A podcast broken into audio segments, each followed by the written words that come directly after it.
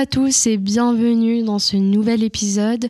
Aujourd'hui, on parle des informations et instrumentalisation de la mémoire collective avec 1984 de George Orwell. Je pense qu'on n'a plus besoin de présenter ce classique, mais pour vous faire une petite brève présentation de l'auteur et du livre, George Orwell est un écrivain anglais né le 25 juin 1903 à Motiari, dans les Indes britanniques, et mort de la tuberculose le 21 janvier 1950 à Londres.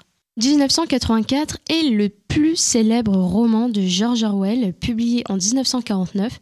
C'est un ouvrage d'anticipation qui décrit une société omnipotente où toute liberté est interdite. Publié quelques mois avant sa mort, le roman connaît un succès retentissant. L'auteur retranscrit dans ce roman l'atmosphère de la Grande-Bretagne après une supposée guerre nucléaire entre l'Est et l'Ouest survenue dans les années 1950. Orwell s'inspire des régimes totalitaires fascistes et communistes, en particulier le stalinisme, dont il est témoin pour créer le régime absolu de son roman.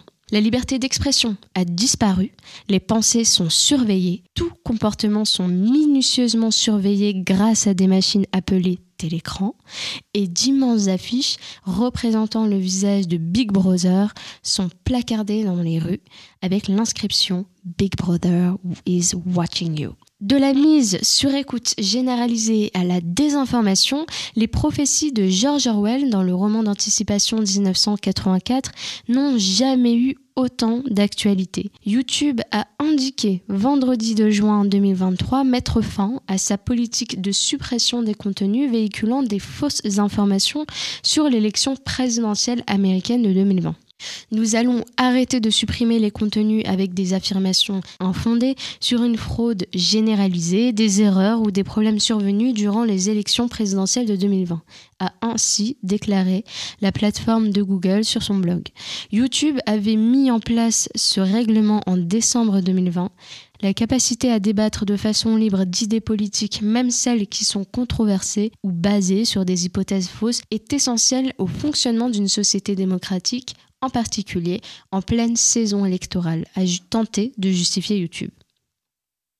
Comme vous l'aurez compris, aujourd'hui on parle des informations. La désinformation est l'ensemble des pratiques et techniques de communication visant à influencer l'opinion publique en diffusant volontairement des informations fausses, faussées ou biaisées. Le terme est à distinguer de la mésinformation qui consiste à diffuser une information fausse de manière involontaire. La désinformation est proche des termes propagande, complotisme, canular et rumeur, infox ou fake news. Dans 1984, Winston, le personnage principal, travaille pour le ministère de la Vérité. Il est chargé de réécrire les archives du passé pour qu'elles soient cohérentes avec l'idéologie totalitaire du parti unique. Ainsi, il réécrit l'histoire pour qu'elle corresponde aux prédictions du parti et pour que le peuple ne puisse pas s'apercevoir que les conditions de vie étaient meilleures avant que Big Brother n'accède au pouvoir. Cependant, Winston va décider de désobéir et de consigner dans un journal intime l'histoire telle qu'elle est, afin de garder une trace dans sa mémoire individuelle. Ici, l'auteur décrit les dérives du processus de la mémoire collective qui peut être au service d'une dictature de la pensée. Nous avons affaire à une pathologie du mécanisme de la mémoire collective. En effet, le passé est tellement reconstruit qu'on aboutit à une réécriture complète de l'histoire. Il s'agit d'un roman qui montre le danger de l'instrumentalisation de la mémoire collective. De ce fait, je vous invite à réfléchir sur en quoi la désinformation peut devenir un instrument de manipulation de la mémoire collective. Ce que le parti tient pour vrai est la vérité. La mémoire collective se forme à partir d'un mécanisme de déformation de la mémoire individuelle, selon une exigence de cohérence et d'unité des mémoires de tous les membres de la société.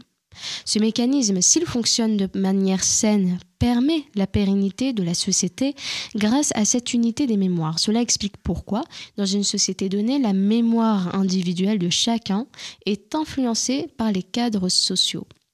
Dans la société de 1984, le parti souhaite contrôler la mémoire car en tant que référence pour comparer présent au passé, elle représente une menace. En effet, la mémoire est dangereuse pour la dictature. Le parti transforme donc l'histoire afin qu'elle apparaisse cohérente avec l'idéologie du moment. Il fait apparaître les personnes qui deviennent trop encombrantes ou modifient leur passé à l'aide de faux témoignages. Winston parle de mutabilité du passé. En temps de crise et surtout de guerre, les belligérants, étatiques ou non étatiques, usent souvent de propagande pour servir leurs intérêts la création de fausses informations est relativement courante, l'un des exemples étant l'affaire des couveuses du Koweït. En 1990, où un faux témoignage devant une commission du Congrès des États-Unis organisée par une compagnie des relations publiques a contribué à ce que l'opinion publique internationale soutienne l'action des puissances occidentales afin de favoriser leur entrée en guerre contre l'armée irakienne lors de la guerre du Golfe. Dans 1984, la volonté de Big Brother est d'utiliser l'histoire pour légitimer son pouvoir. Ainsi, l'histoire est devenue un instrument pour asseoir la crédibilité du pouvoir, ce que Pierre Nora qualifie de légitimation par le passé. Le parti crée ainsi sa propre vérité, prouvée par les documents falsifiés. L'un des slogans du parti stipule Qui commande le passé commande l'avenir, qui commande le présent commande le passé. À cause de la falsification des archives par le parti, les habitants de l'Océania en viennent à croire que le passé n'existe pas en soi. En fait, le passé est sans cesse modifié, il ne semble n'être plus qu'une histoire que l'on se raconte à soi-même. Si Winston est le seul à se souvenir que l'Océania était en guerre contre l'Eurasia et non contre l'Estasia, c'est lui qui est fou et non les autres. Pourtant, le fait est réel, mais seulement dans la mémoire de Winston. La falsification du mémoire collective entraîne donc une destruction de la mémoire individuelle par la police de la pensée.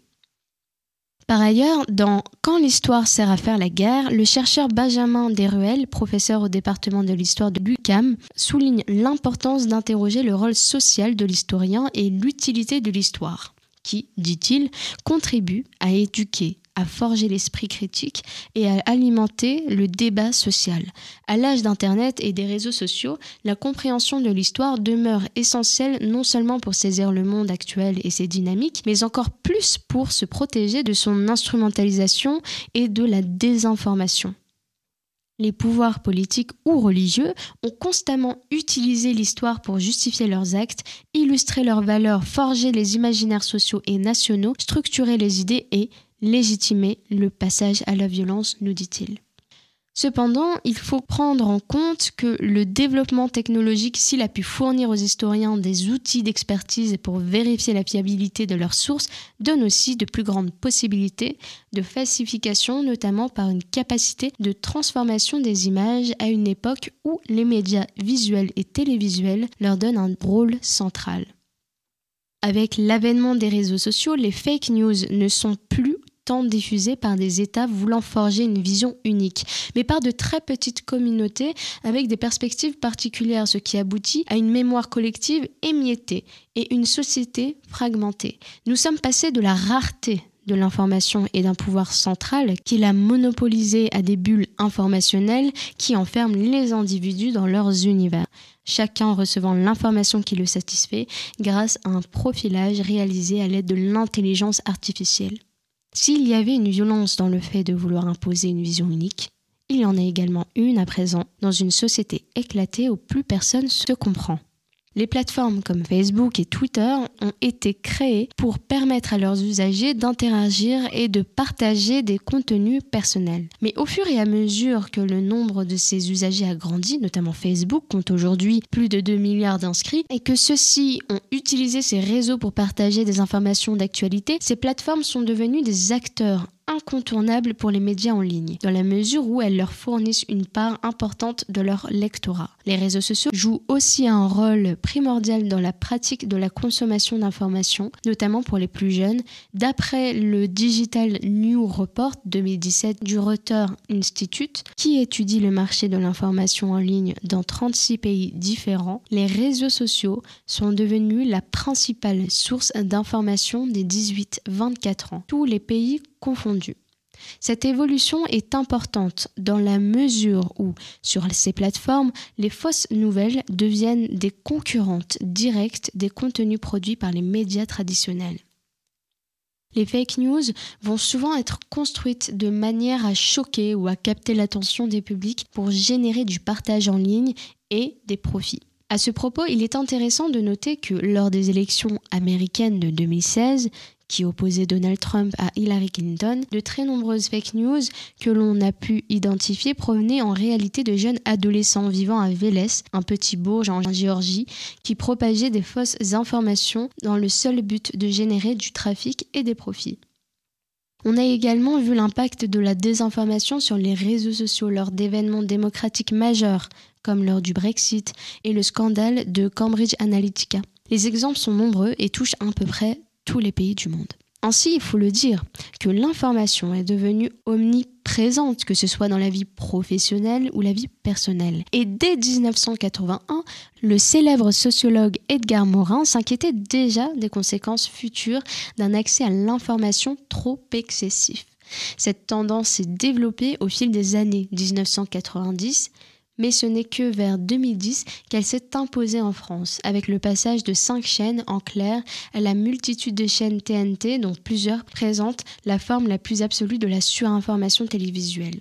Le pire étant peut-être lorsque les émissions de plateau télévisés prennent à l'ordre du jour des commentaires des réseaux sociaux relatifs à leurs précédentes émissions, ce qui permet de meubler aisément des dizaines de minutes d'antenne et de livrer au public des informations en masse sans la moindre hiérarchie par importance. La surinformation apparaît comme un puissant facteur d'indécision et d'incertitude face à une quantité de données devenues ingérables pour l'esprit humain.